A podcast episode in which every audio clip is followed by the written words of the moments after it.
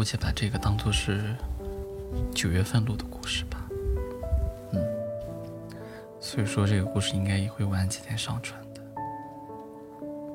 嘿，嗯，开始录吧。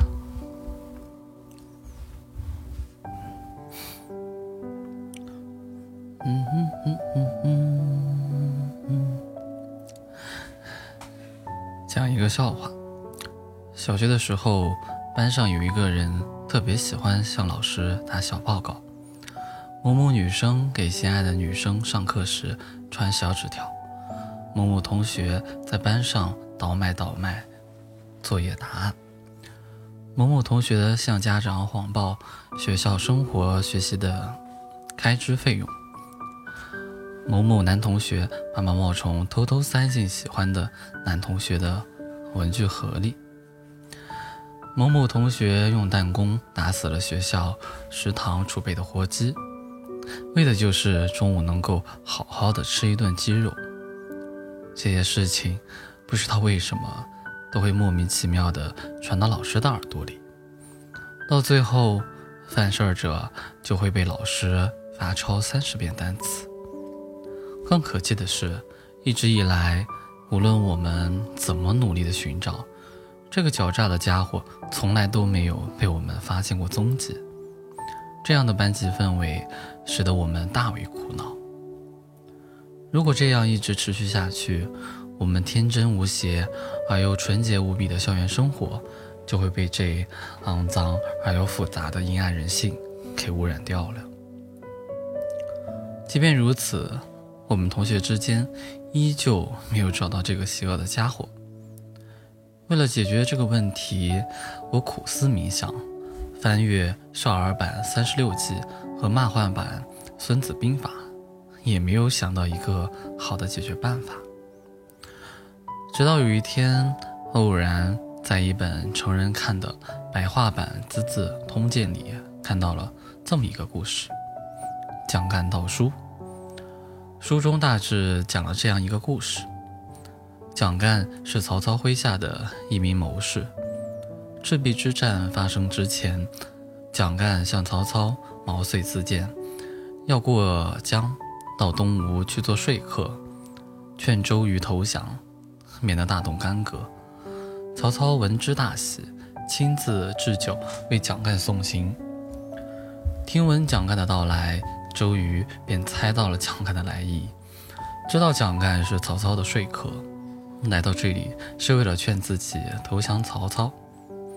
于是周瑜的心中便生出了一个计谋，在知道蒋干是曹操派来的奸细的情况之下，周瑜写了一封曹操麾下的水军都督蔡瑁、张允写给周瑜的投降书，并给了蒋干一个漏洞。让他无意之中偷取了这封书信。看到了这封书信，蒋干大吃一惊，以为曹操的水军都督蔡瑁、张允都已经叛变到了周瑜的麾下。于是，身为奸细的蒋干便偷取了这封书信，带着这份虚假的情报，连夜逃离周瑜的军营，顺着小船回到了曹操的军营。回去之后，曹操果然上了当，立马斩了蔡瑁、张允两人。但事实上，这是周瑜下的反间之计。曹军之中只有蔡张二将精通水战，杀了这两人，曹操的水军主力会大打折扣。到最后，在赤壁之战之中，曹操果然输得一败涂地。看完了这个故事。我冥冥之中好像明白了一个道理，那就是，当一个内奸提供了错误情报，其价值会大打折扣，他的忠诚很可能都会被质疑。于是，我开始行动了起来。来到学校，当我和小伙伴玩耍的时候，我无意之中散播了一个消息，那就是我带了一些好东西到学校里来。当所有人都充满好奇地找到我时，我告诉他们，我将家里的游戏机放进了书包里，带到学校来了。在众人的惊讶声中，我继续说道：“不仅如此，我兜里还带了弹弓。晚上我们去打我课桌里放的酒瓶和灯泡。在众人吵着闹着要看游戏机和弹弓的时候，我拒绝了他们。于是大家都散了。晚上放学的时候，老师找到了我，要求我把书包里的游戏机拿出来。我无辜地说道。”什么游戏机呀？看到我无辜的眼神，老师不由分说的直接把书包里的东西全部倒了出来。仔细一检查，结果发现全是课本。于是他又气愤地说道：“把你的兜里的弹弓拿出来。”我把兜里翻了个底朝天，结果里面只有纸张、零用钱。到这个时候，老师仿佛开始意识到什么了，说道：“能把你课桌里的东西拿出来吗？”于是，我便把课桌里的课本都拿了出来，无辜地看着老师，带着疑惑的表情。老师说道：“为什么有人说你今天带了不少玩具到学校里来了？”听到这，我愤怒地说道：“最近班上老是有人爱捉弄同学。”前一段时间，竟然还有人造谣，有人打死了食堂里的鸡。听完我说的话，老师沉思了半晌，说道：“没你什么事儿了，你可以走了。”就这样，第二天，在班上的一个角落里，一个同学不知道什么原因，被老师罚抄了单词三十遍。从那以后。班上再也没有人会去给老师打小报告了。我们的童年生活就这样再次回到了那纯洁无垢的美好世界。这个故事的作者是叶兰风。哎，打小报告却死不可取呀。嗯，接着读下一个故事。为什么去看望老师的？大多不是他们曾经口中的好学生呢。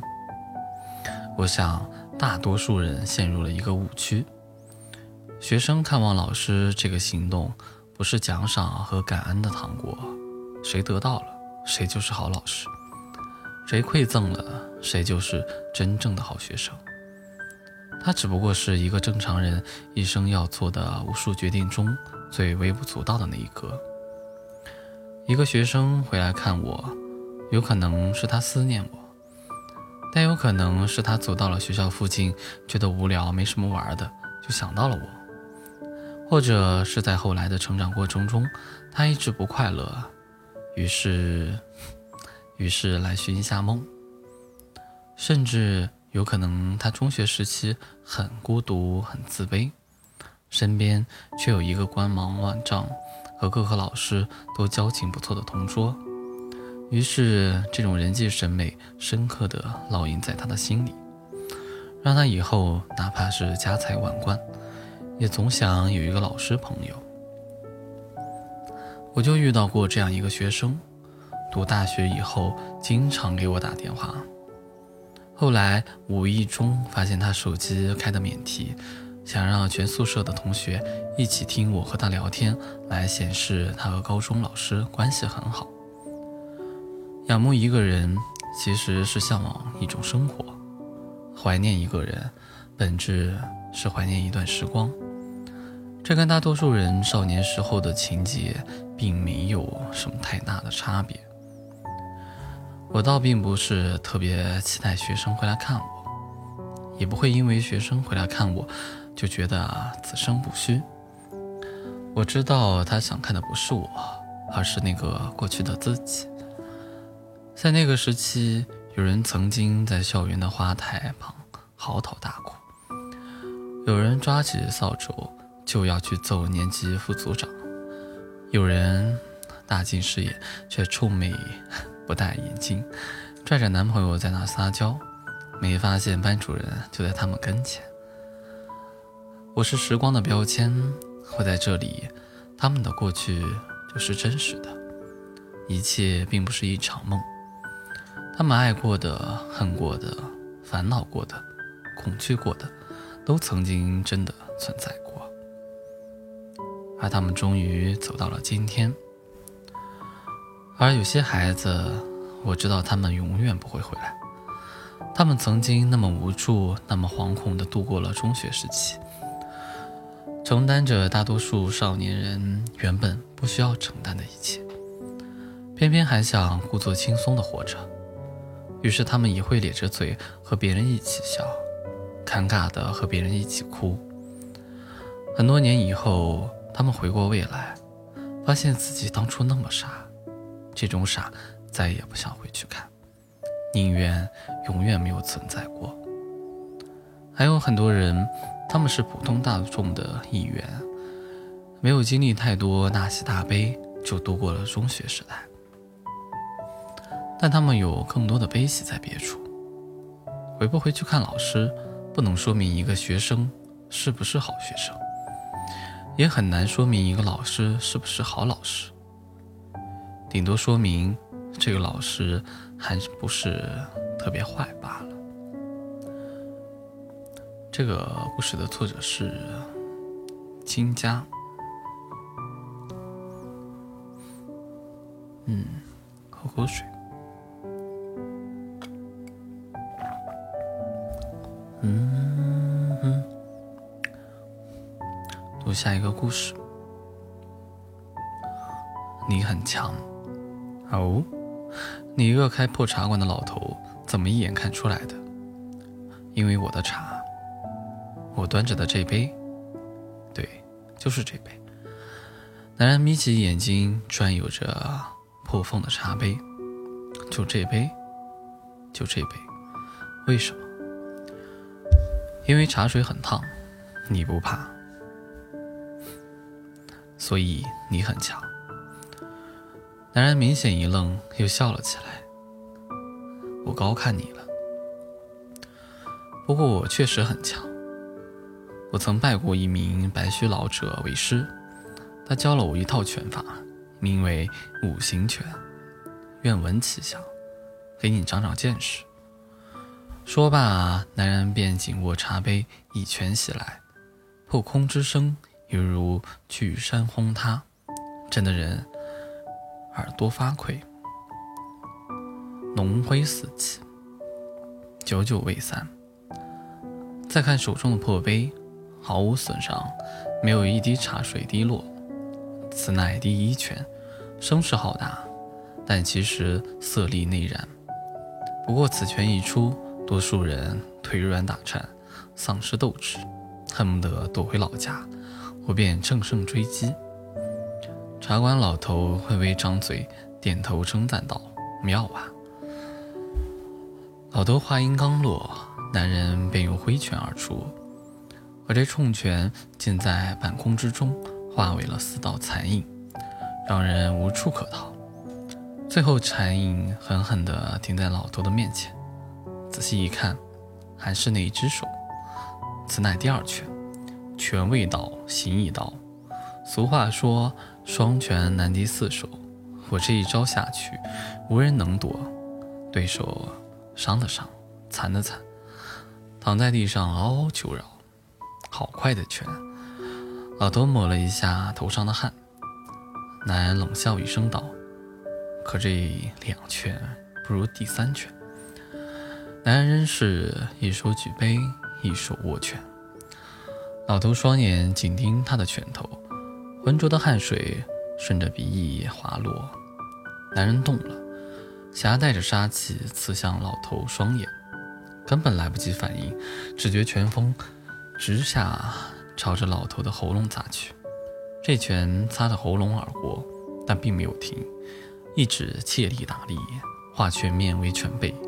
如一把铁锤一般向老头抡去，老头背脊一凉，汗毛竖起。原来这拳最后竟停在老头的裆部。这第三拳，击击致命。拳法本就是杀人技，谈不上道德不道德。中了我这拳的人，却是连哀嚎求饶的机会也没有。老头摇了摇头，加将当不说，过于狠毒。但杀伤力确实巨大。老头又抹了一把汗，说：“我看出来了，你这三拳拳拳相扣，哪怕农夫来打这三拳，也能轻松制敌。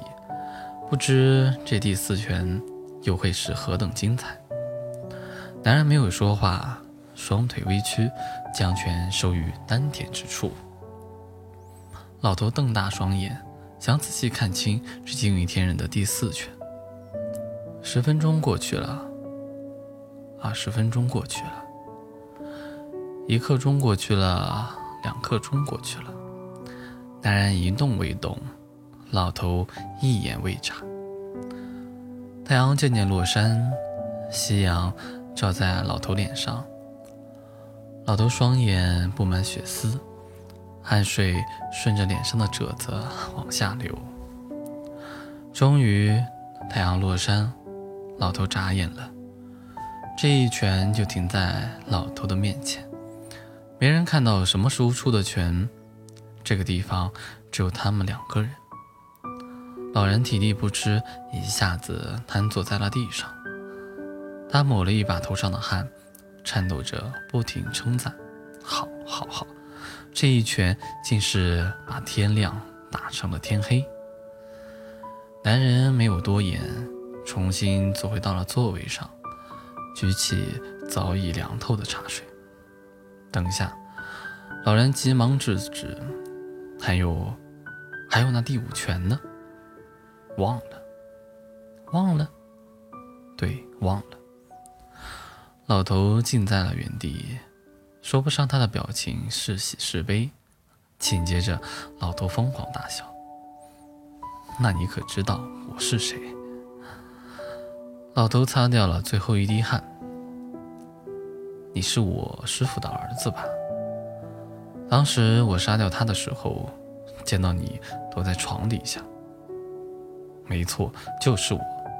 杀父之仇，我等了那么多年，终于找到你了。你有信心能打得过我？莫非你也会那第五拳？拳？我一拳也不会。我爸还没来得及教我就死了。唉，人总是要死的。那么多年过去了，你现在说这些话已经晚了。我说的是你。四周一片寂静，这个茶馆方圆几十里，渺无人烟。今天就是你的死期。哪怕我会五行拳，哪怕你会五行拳。老头伸手向桌下摸去。只听见“咯嘣”一声，一把火枪被老头放在了桌子上。这也太没意思了。男人摇摇头，站起身来，仍然是端着那杯茶水，双腿微屈。这招我已经知道了。我现在只需要扣一下扳机，一切就结束了。老头用枪指着男人：“谁说这是第四拳了？”我是第四拳，难不成还？没错，这是第五拳。什么？你不是说忘了？第五拳的名字叫做忘了。话音刚落，老头还在惊讶，男人这一拳已经出手了。原来根本来不及扣扳机。老头捂着脖子，只觉得天旋地转。这第五拳便是重击经脉，让人记忆错乱，完全忘记和我的所有记忆。想要找我报仇的人太多了，我杀一个，他的孩子会继续报仇；我杀两个，他还有孙子，总不至于杀个人还要查一查户口本吧？而我这一拳下去，不战自胜。记忆是最重要的。也是最脆弱的。老头双眼发黑，只觉得自己记忆被一点一点抹去，就像他头上的汗。你告诉我，这是第几次？十二次。一小破茶馆，方圆几十里不见人烟，一老头一男人对坐，男人举着一杯茶。你很强。哦好烫的茶水。男人把破杯丢在桌上，泡发的茶叶在杯子里飘荡。老头摇了摇头，转身走开，仿佛又苍老了几分。这个故事的作者是美帝，很有深度的一个故事，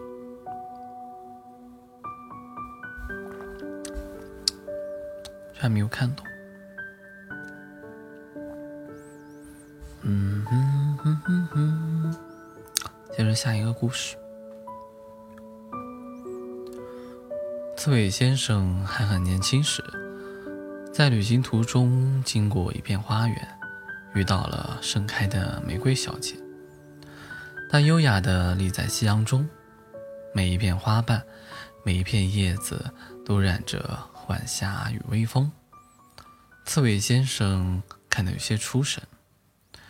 玫瑰小姐也注意到了刺猬先生，四目相对的瞬间，他们都笑了，仿佛亲密的老友久别重逢。其实这是他们第一次见面，可他们注意到了对方身上的刺。在其他生物看来，这些刺与众不同，又令人生畏，但对刺猬先生和玫瑰小姐而言，其却是一种珍贵的相似。他们心里都明白，对方一直在用同样的倔强保护着自己，这是一种令人感到亲切的默契。刺猬先生暂停了自己的旅行，放下行囊，停在玫瑰小姐身边与她聊天。话说，一只刺猬和一朵玫瑰，过往的生活天差地远。能聊些什么呢？能聊的可太多了，譬如午夜的繁星、林中的雾霭、雪下的浆果、山间的清泉。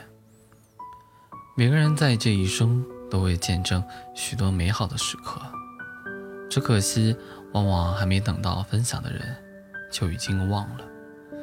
即使将心事记在叶子上，把日记写在清风中。可是叶子会飘落，清风会消散。等日子一久，这些记录也就不算数了。唯有把故事讲给有缘的人听，他们才有可能被牢牢记得，过很久都不会变模糊。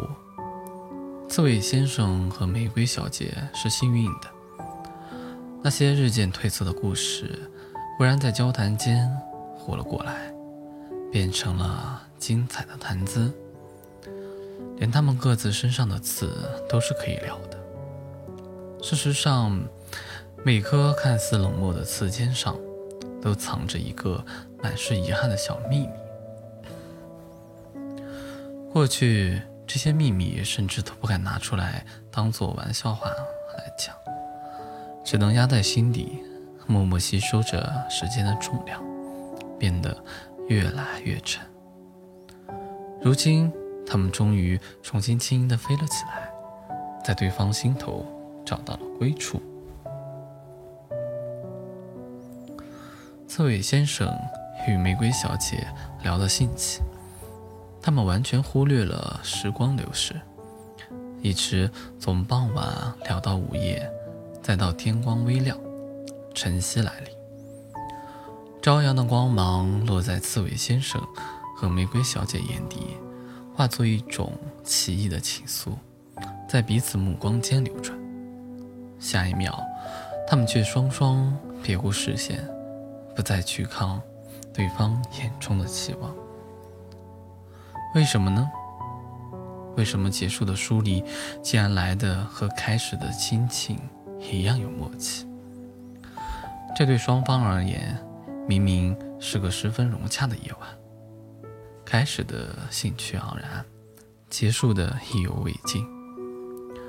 中途，赤尾先生甚至产生了这样的想法：这世上再也不会有谁比玫瑰小姐更懂我的了。我相信他对我的看法也是如此。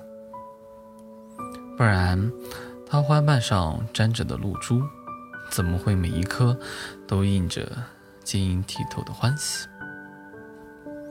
但也仅此而已了。两人的关系只能到此为止。一只刺猬和一朵玫瑰是没法在一起的，这似乎不是一件太难理解的事情。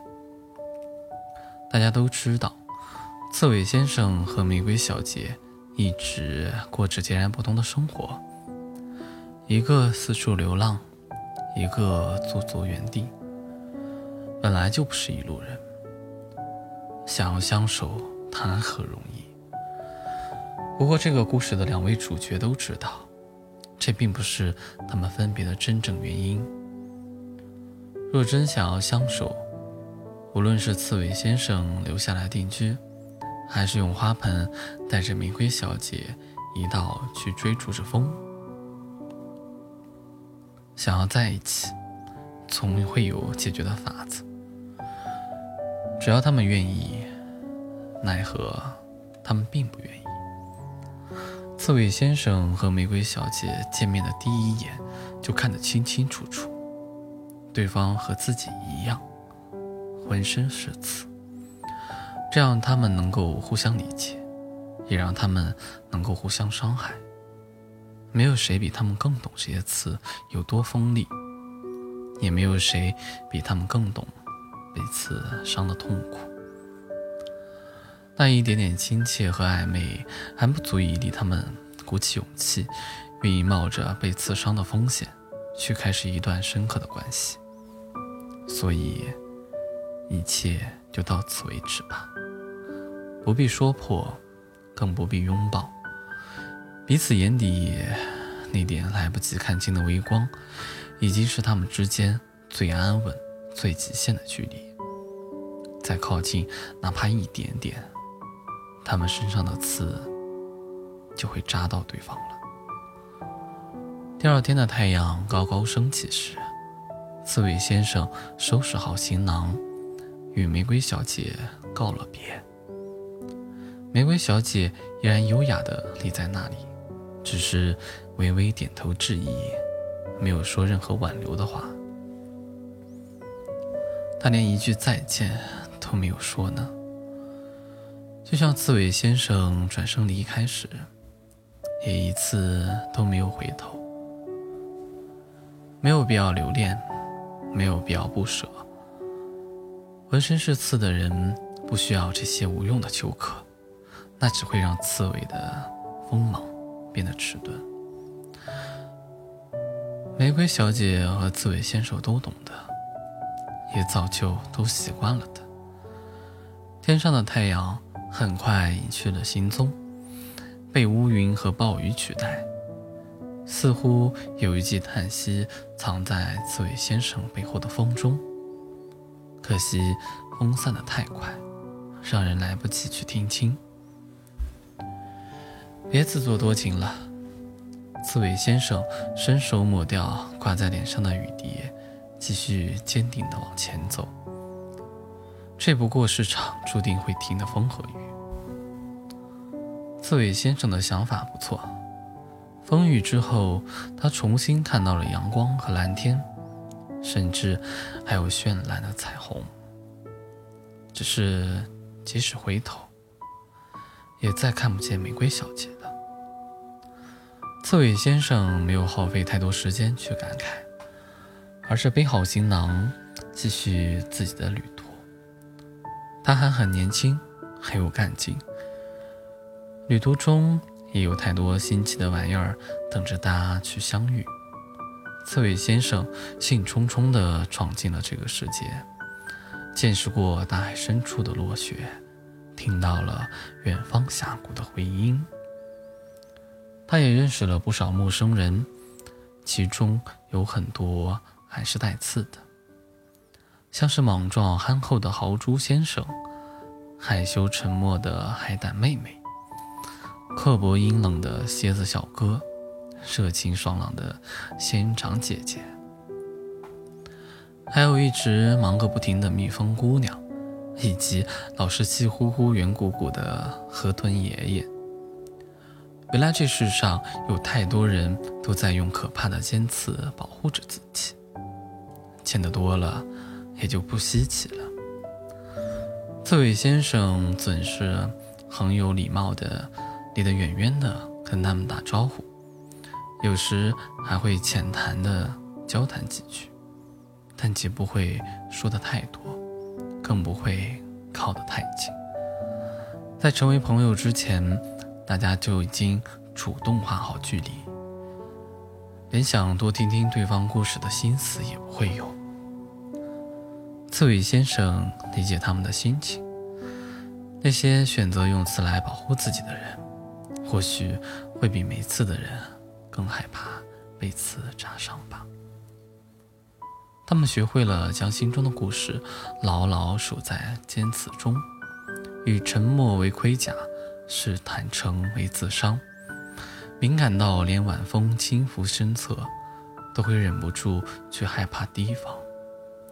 许多人管这个叫做成熟，所以每个带刺的人都过得既安全又孤独。时间过得很快，刺猬先生已经流浪了许多年，他不再年轻了。有天傍晚，他在路过一片凤尾兰花园时停了下来。背上的行囊太沉了，压得他很辛苦。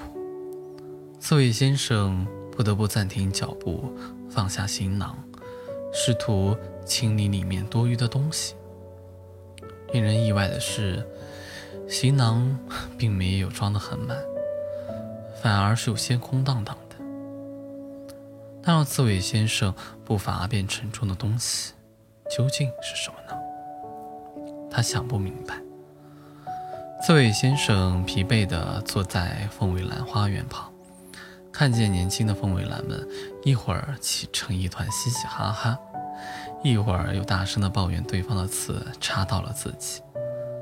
刺猬先生忽然很羡慕他们，即使年少的他们互相乱扎、哇哇叫痛的模样看起来有点蠢，可他们看起来活得好热情，好真实。刺猬先生从来没有过这样的体验，他一直很小心地用刺保护自己，被扎疼的滋味一次都没有体验过。而代价是，虽然走遍了整个世界，他却始终与这个世界之间隔了一层薄薄的雾气。无论他的刺有多么的坚硬锐利，都无法。刺穿这层雾气，更无法跟任何人分享自己增长的故事。对了，故事。原来真正沉重的不是行囊，而是这一路走来积攒下来的故事。刺猬先生曾以为这些故事有自己一个人珍藏就够了。此时此刻。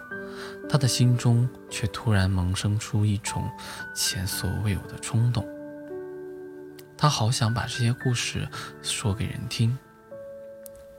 可惜一路走来，却始终没有再遇到那个能听故事的人。刺猬先生提着自己空空的行囊，站在原地发了很久的愣。一阵风调皮地钻进他的行囊，将一片不知何时夹在最底层的花瓣吹了出来。那是一片早已干枯的玫瑰花瓣，虽然陈旧褪色，它却依然能够轻盈地在空中起舞，被夕阳染得微微发亮。这样，刺猬先生。想起了一个久远的故事。故事的开始，也是个傍晚。年轻的刺猬先生经过一片花园，遇到了盛开的玫瑰小姐。她优雅地立在夕阳中，每一片花瓣，每一片叶子，都染着晚霞与微风。那时的他们都还很年轻，年轻到即便明知对方身上有刺，却还是会冒失的靠近，跟对方分享自己积攒的故事。这位先生还记得那一天，他和玫瑰小姐一起分享了好多好多的故事，从傍晚讲到了午夜，再从午夜讲到天明。因为太喜欢彼此的故事，他们越讲越开心，越讲越靠近，只差一点儿就要用刺扎到对方了呢。年轻的刺猬先生或许会为这种理智感到庆幸，可是眼下不再年轻的他却忍不住的质问自己：即使真的会被扎到，又有什么关系？那份真实的痛楚啊，难道不也该是故事的一部分吗？唉，那时的他们真的太年轻了，年轻到把错过当潇洒，把怯懦当决断，却不知道，一个能让人即使忍受刺痛也舍不得放手的故事，值得他们用尽耐心和勇气去等一个。真正的结局。干枯的玫瑰花瓣从空中坠落，缓缓落在刺猬先生的掌心。风声逐渐远去，那一刻，刺猬先生仿佛听见了一记尘封已久的叹息。刺猬先生急匆匆地往前走着，为了走得快一点。他连随身带着的行囊也丢下了，只握着一片干枯的玫瑰花瓣。此时此刻，他想要马上回到玫瑰小姐身边，告诉她，自己除了可怕尖刺的刺，其实也有一颗火热柔软的心。还想告诉玫瑰小姐，哪怕是浑身是刺的刺猬先生。也可以给出一刻温柔的拥抱。他不害怕会被刺猬小姐的刺扎伤，他不再怯懦了。他相信那些伤口总会被爱愈合，他的生活里不会只剩下孤单和冷漠。刺猬先生一点儿也不担心玫瑰小姐不能理解这些想法，他总能明白的。从他们第一次见面起。他就如此的相信，否则他也不会管不住自己骄傲的心，将那片玫瑰花瓣偷偷塞进刺猬先生的行囊里。唉，只怪那时候他们都太过聪明，以至于聪明积累成了愚蠢。刺猬先生越走越急，脚步也越来越轻快。仿佛他的灵魂正在重新变得年轻，再也不必背负着时间的重担。对不起，刺猬先生在心中诚恳的道歉。玫瑰小姐，让你等了那么久，我现在就回到你身边。亲爱的玫瑰小姐啊，我好想再听听你给我讲的故事，我也有好多好多故事。想要分享给你听。刺猬先生回到了曾经的玫瑰花园，这里繁茂依旧，盛开着无数朵美丽的玫瑰，可都不是刺猬先生想要找的那一朵。刺猬先生钻进茂密的玫瑰丛中，努力地找呀找呀，从日出找到日落。终于在花园里最深的地方找到了他的玫瑰小姐。不过，它已经凋谢了，连枯萎的花瓣也早就被风带走，只剩下干枯的枝条，还有枝条上那些鲜红色的刺。刺猬先生沉默地靠近了凋谢的玫瑰枝。还有那些不再带着锋芒的刺，这是他这辈子离刺最近的时刻。下一秒，刺猬先生张开双手，紧紧拥抱了这些刺。刺扎进了他柔软的胸膛，剧烈的痛楚之后，一股酸涩蔓延进了他的心里。刺猬先生笑了，笑着笑着，又忍不住流下了眼泪，因为他的心听懂了这些刺想要告诉他什么。那是玫瑰小姐耗尽这漫长的一生等待，都没有来得及说出口的故事。这个故事的名字是《刺猬与玫瑰》，作者是爱讲故事的林朵。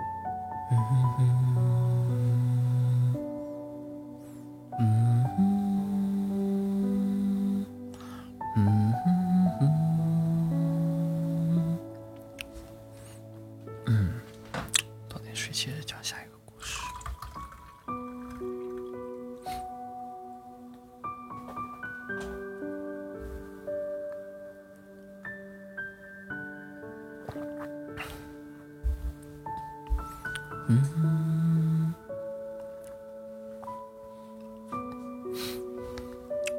嗯，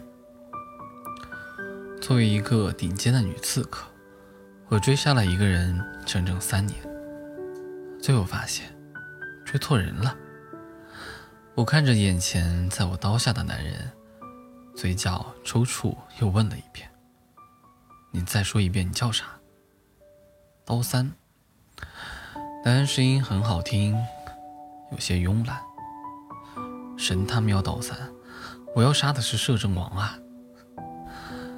从追杀他第一年起，我就该意识到事情不对劲的。传闻中的摄政王文文弱弱，只认书画，不识刀剑。但我追的这个摄政王武功高强，飞檐走壁。最夸张的是，第一次刺杀，我差点被他反杀。最后还是他用刀指着我的脖子说：“就这，士可杀不可辱。我好歹也是金字塔顶端的杀手。”身手不算数一数二，也绝对算是顶流。于是我暗中习武，顺便还得跟着他，以防他暗中跑掉。对了，还得留神这个宝贝疙瘩，不要被别的杀手刺杀了。这脑袋可值钱了，上面悬赏黄金万两，谁拿得到就是谁的本事。有好几次，我挡住了几个下等杀手，并且宣誓主权。他的脑袋是我的，你们想都别想。我可还靠着那笔巨款回家买田种地呢。那群人鼻青脸肿，连连后退，说：“摄政王救了你八辈祖宗啊，这么护着他。”结果这事儿一传十，十传百，变成了摄政王雇了一个身手了得的保镖。还是个女的，然后又演变成了摄政王养了个绿海的女眷金屋藏娇，又又又变成了摄政王的娇妻是个狠角色，惹不起。一来二去，倒是没人再敢来招惹他了，倒是我老脸也跟着丢尽了。第二次去刺杀他的时候，他正吃着馒头。一只手就挡住了我射过去的箭，还不忘调侃：“怎么，要刺杀你夫君？喂，拜托，那是谣言啊，谣言！”我连忙移开视线，不再看他那张蛊惑人心的脸。我每次看他的脸，总会止不住的心跳，也真是奇了个大怪了。这事儿气得我连射三箭，结果通通被挡住了，还被打回去了一箭，直直射在了我旁边的柱子上。你这也不是很准嘛！我那叫怜香惜玉，不舍得打到我金屋藏娇的美娇妻。这梗没完了是吧？自从那次开始，我刺杀的劲头就越发的足，甚至把做杀手十余年的手段全用上了。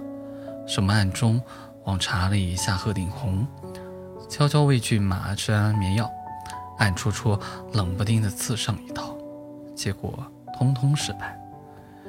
原因是他真的身手了得，飞檐走壁都不在话下。每次我还没动手，他就主动跑到我身后来围观，仿佛置身事外。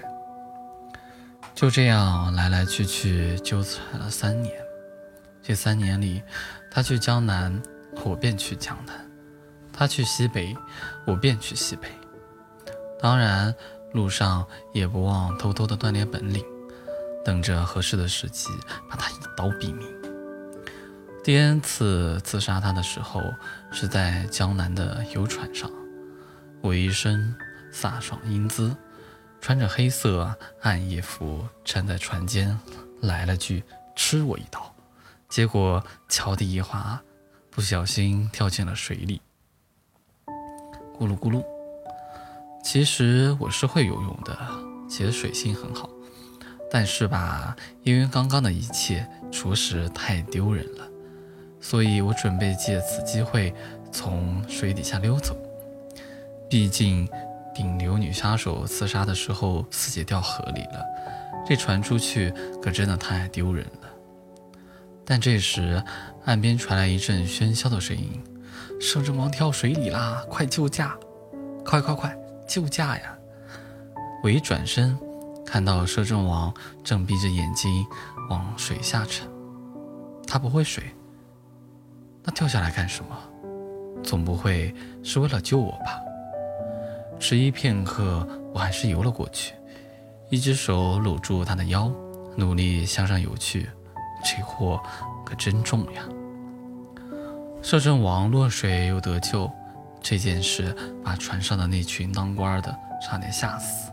要知道，摄政王要是死在这船上，那他们都得跟着灭九族。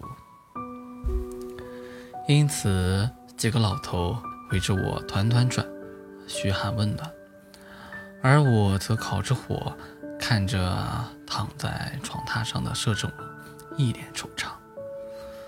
怎么就心软了呢？这个是行走万亩良田呐。其实我做杀手以来从未手软过，甚至外界给了我一个封号——一刀断。顾名思义，杀人我只砍一刀，断了脖子，任务也就完成了。这手法是师傅教我的。从五岁开始，我就被关在杀手营，一个戴着面具的人教我们各种武术，每隔不久就要相互屠杀。只有胜出的人才有资格活下去。活着走出杀手营的那一天，正巧是我的十二岁生日。整整三百个孩子，就剩下两个，我还有一个不爱说话的男娃。那天，那个男娃只给我说了一句话：“生辰快乐。”我问：“你咋个知道今天是我生辰？”他愣了一下，今天是我们重生的日子，能见到天，怎么不是生辰？你知道吗？十年任期，帮他杀满一百个人，就能卸甲归田，拿着自己存下来的赏金回乡过日子。这也是那个男娃给我说的。那到时候我们结个伴呗，一起回东乡，存着钱，做个生意噻。这是我回的。再后来，我们被分配到了不同的地方。听说他也是个顶尖杀手，任务完成的出奇的顺利，而我自然不甘示弱，手起刀落，一直到了今天。救命恩人在想什么？一个声音让我回过神来，抬头看去，那几个老头不知道什么时候已经被驱散下船，船上就剩下我和摄政王。他斜着身子靠在玉枕上，衣衫散开，胸口露出几道刀疤，面容也有些虚弱。我可不是什么救命恩人，我是刺杀你的杀手。我觉得有些丢人，拿起旁边的刀，一下子指在了他的脖子上。他没有挡，反而开口说。记得事后把我扔水里，从水路逃跑。我迟迟没有动手，缓了半天，问了一句：“为什么不反抗啊？”他笑了一下，说：“我反抗了，你怎么成功呀？”好像确实是这样。凭他的本事，我根本成功不了。我死之后，给我立个墓吧。墓上写“刀三”，你再说一遍，你叫啥子？我问。刀三，还不错的名字，可摄政王他叫青叶，哪来的什么刀三呢？但我还没动刀，他就一口鲜血吐了出来，随后从枕头下拿出了一个笛子递给我。我接过，视线却一直跟着他。你怎么了？显而易见是要死了。不行，你的脑袋得我亲自取才行。我承认我确实慌了，连忙跑过去扶住了他，想要点穴止血。又一次对视上的那双眼睛，我的心狠狠一颤，也跟着落泪。他的脑袋。只能我来取。前些次自杀，鹤顶红，我只敢放不致命的力量，刀每次也不敢太靠近他的喉咙，就连上次射箭，都只是照着他的手射去的，所以他不能死。我背着他去了江南有名的医馆，好在毒还没有完全侵入他的脾脏。因此，有的救。坐在医馆门口，我仔细回想，应该是在船上的那杯茶里有毒，而他每次喝茶都是会亲自检查的，所以只有他自己能够下毒。那他为什么要寻死？跳入水中也是，不是明明不会水吗？我闭着眼睛祈祷了很久，直到。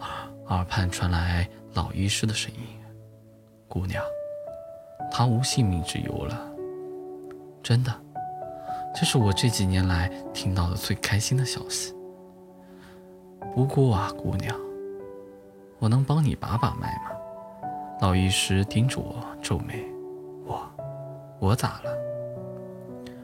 进门时我就看出来了，你印堂发黑，应该身上有蛊。”他道：“蛊。”半个时辰之后，我知道了自己身上的蛊。老医师说是情蛊，这是一种失传很久的蛊术。由于一旦成功下蛊，则会让两人互相倾心爱慕，也就是产生爱情。一旦见到对方，就会心跳不已。我身上有情蛊，我瞪大眼睛。也总算想通，为什么初次见到刀三我就心跳不止。还有一件事要告诉你，你带来的这个人，他虽然性命无忧，但可能不会醒来。为什么？身体无力，思绪还在。你且认为他不想醒来吧。老医师说完，叹了口气。我手里握着那个刀三昏迷前递给我的笛子，低垂下眼眸。突然，笛子中间的白色宣纸让我眯起眼睛，伸手一抽，竟然真的抽了出来。你看到这封信的时候，应该已经领了赏金去了东乡吧？那里的景色好吗？田安挺肥吧？对了，我叫刀三，可不是什么摄政王。之所以天天顶着摄政王的帽子，是因为我就是个替死鬼。这朝廷上上下下，有几个人不想要摄政王的脑袋？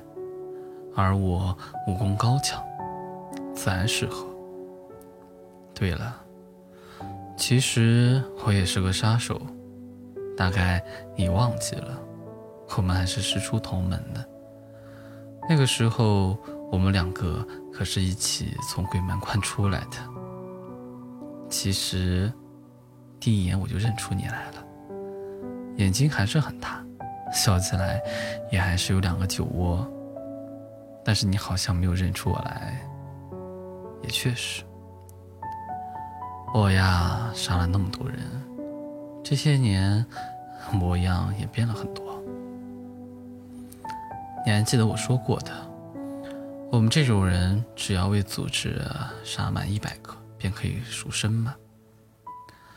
做摄政王替身的时候，组织告诉我，我的最后一个目标啊。就是第一个来刺杀摄政王的人，只是我没想到，这人竟然是你。我也想过杀了你，拿着钱回去买地，但是想着第一次遇到你的场景，实在不忍下手。那个时候，我们都被同一辆马车运去训练营，车上我险些被饿晕过去。在即将昏倒的时候，我看到了你，以及你递过来的半块饼。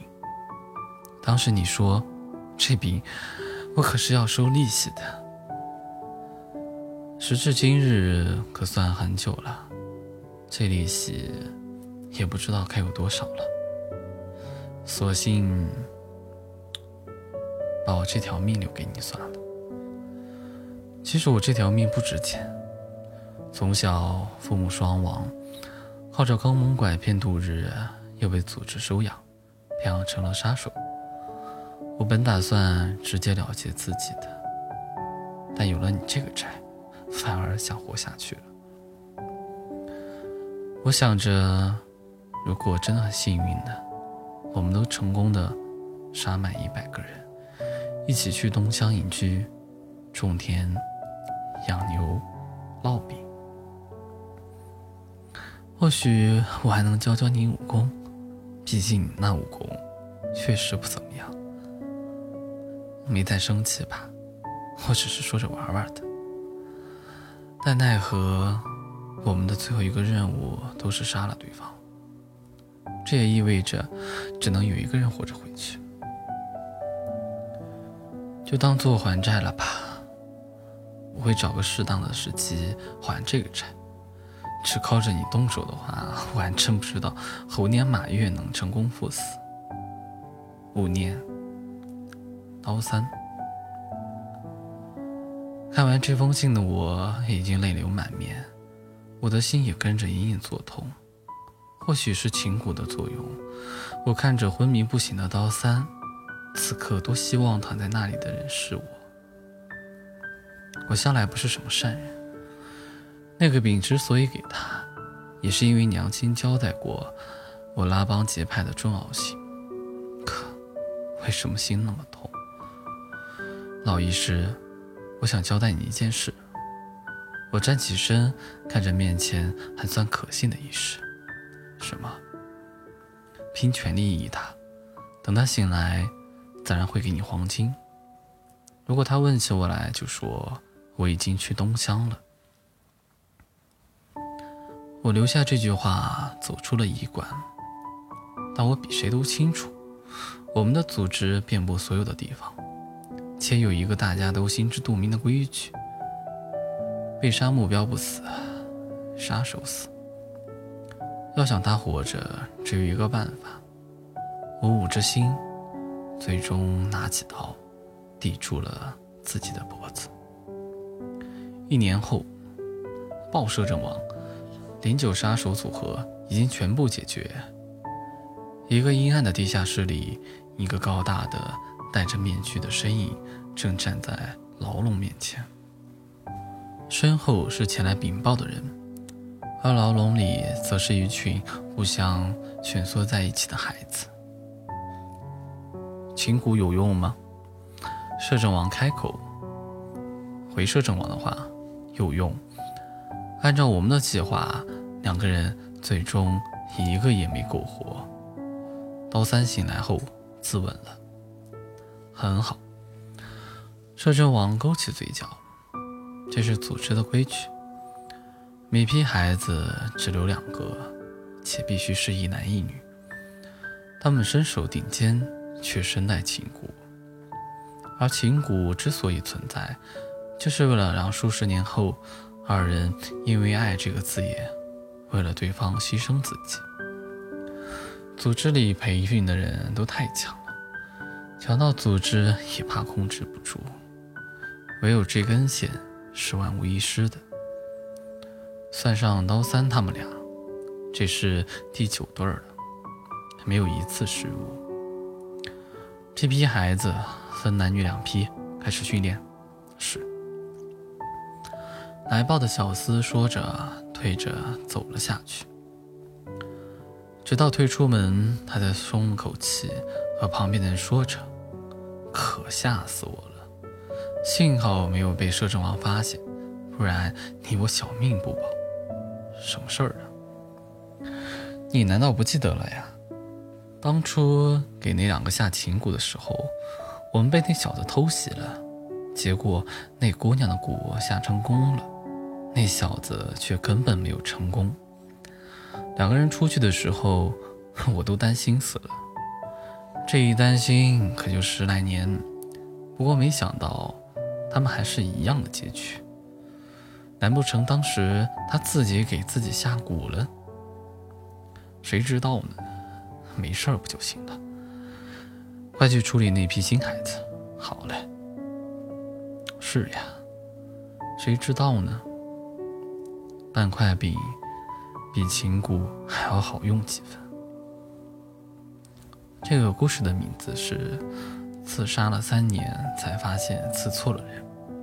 这个故事的作者是是九先生吗？嗯嗯嗯嗯嗯嗯。哎呀，后面还有故事呢，但感觉读不下去了，所以说就留到十月份讲吧。就这样子。